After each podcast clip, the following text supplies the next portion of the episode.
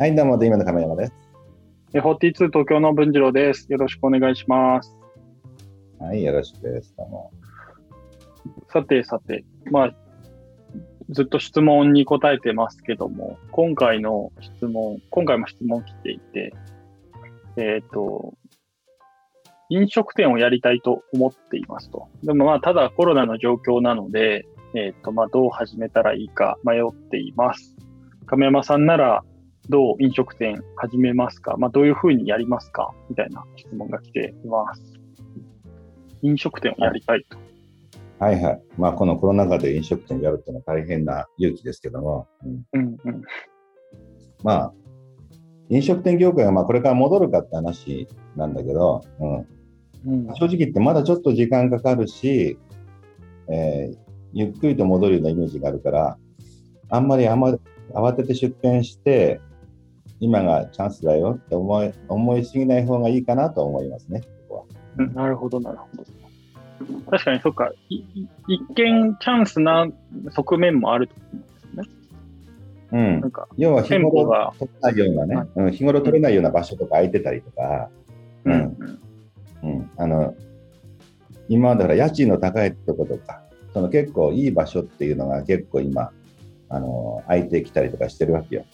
ああ、なるほど、そっかそっか。その場所自体が空いてるってことなんですね。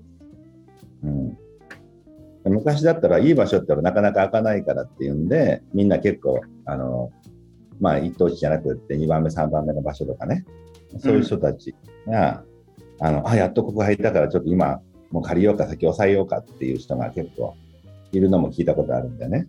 うんうんうんうん。まあ、だけど、じゃあ飲食が今後戻るかって話になるんだけど、そのもともとコロナも、まあ、徐々に収束はしていくから、前よりは良くはなってくると思うんだけど、うん、うん。ただ、一つはまあワクチンを打ちたがらない人も2、3割いるって聞くし、うんまあ、結構これ自体はまあだらだらと、えー一気にこう全面開放っていうのはなかなかなりにくいかなっていうのが思うかな。うんうんうん。で特にそのコロナのそうだね収束自体、その俺も2、3割も打たない人がいるって意外だったんだけど、そのね、怖がる人が多いっていう。ああ、ワクチンね。はいはい。なんで、それを考えるとね、ちょっとやっぱ長引きそうかなって一つ思うし、うん、うん。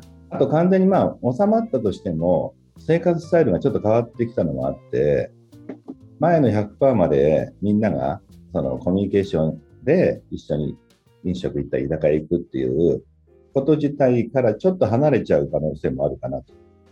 ああ、なるほどな。確かに、ライフスタイル。なんかもう今言ったら恥ずかしいですもんね。なんかね、ちょっと 面と向かって話すの恥ずかしいなってちょっと思い始めたりしてます。結構みんなオタクに慣れてきたみたいな感じもあるから、うんうん、確かに確かに。出た人もいるだろうけど、まあ、ちょっと慣れてきた人も多いんでね。うんうん。うん、ただまあ、まあ、なんか初めて起業するときって飲食店やる人がとにかく多いな。うんえー、まあ、俺のも昔は飲食店から始まってるけど、うん、確かに。警視クラブとかな。その時なんかも、まあ結局やっぱり自分で現場立ってお客さんの接待するっていうので言うと、まあ大手がやりにくい場所なんでね、比較的その、うん。うんコミュニケーションをその人たちと会いたさに飲みに来たりとか、その人と会いたく、まあそこの人のなんか料理を食べたく行ったりとかね、まあ、うん、っていうのがあって、結構小さな企業が生まれやすいのが飲食が一番多いんだよね。だけどまあ、うん。だからある意味、えー一番多いパターンってお父さんとお母さんで一緒にやるとかね。うんはいはいはい。うん。と、あと自分が、まあそこの、えー店主をやって、まあ、えー2、3人雇ってやるパターンとかね。うん。うん。で、その場合だと、あんまりね、それを展開するって大きくやるのは難しいんだけど、自分でやる分にはまあまあ、あの、他の企業に比べたらやりやすい。うん。うん。ただまあ、あんま大きく、こう、どんどん、チェーン展開とかってなると一気に難しくなるから、うん。うん、ほぼほぼ、なんて、ほとんどの、えー飲食って、自分が現場で頑張って、まあ、ブラック企業で、もう土日も働いてとかね、夜中まで働いてって人が結構多いんだよね。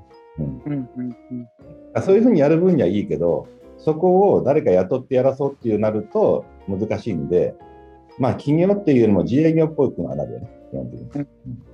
ただ、一つチャンスがあるとすると、昔に比べたら一等地よりも、ほら、食べロムとかブルナビだっけ？まあ、いろいろあるから、昔よりも場所よりは、その口コミとかでいいもんだけ提供するとか、まあ、腕に自信がある人だったら、ある意味、あの、いい場所じゃなくても、あの、お客さん集められるとかね。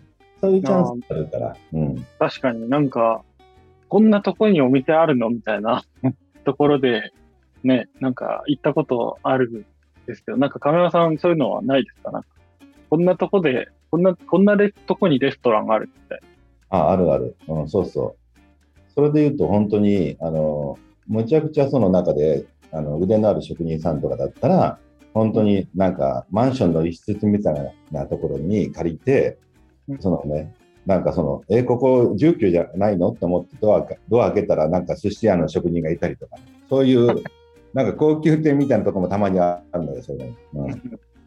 そっか、じゃあそういうとこも、今やまあネット予約とか、そのグルメアプリとかのおかげで、うん、まあその、うん、駅前になかったとしても繁盛するかもしれないってことですよね。そうだね。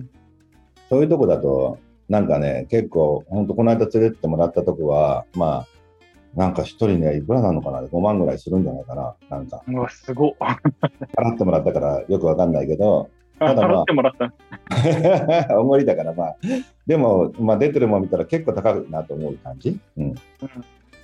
だからそういったとこもあのあって、あのそういうところで有名になると、まあ、予約待ちとかになったり、まあ、結構そこは口コミだけでやってるのかな、その看板も出てないの、ほとんど。もう。えー、うん。昔からじゃ考えられないですね。そうだね。ネットもあるんだろうけど、もともとのそういったなんか、何？その、そういった何？グルメ関係とか、あの、うん、要は富裕層とかが使ったりする店なのかなと思うんだけど、うん。うん、うん、だからそういったので言うと、うん。どうせ素人だったら牛丼屋とか、その、ハンバーガー屋みたいなチェーン店は難しいじゃない、どうせ。うん。まあそうですね。結構タフですよね。体力いりそう。っていうか、まあその辺の展開はちょっとやそっとの普通のできないから、うん、いろんなことを考えなきゃいけないですね。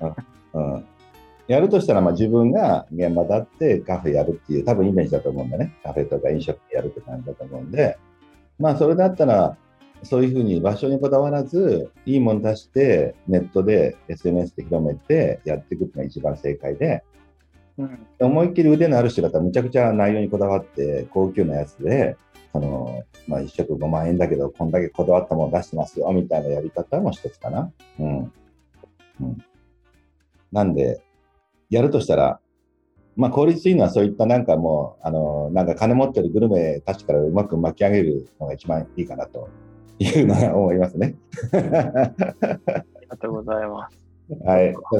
そんな感じでございますけど、はい。じゃあ、まあ、頑張ってください。あの、大変でしょうけど、もうちょっと、あの、様子見てからオープンした方がいいと思います。ということで。ありがとうございます。はい、参考にしてみてください。ありがとうございました。ください。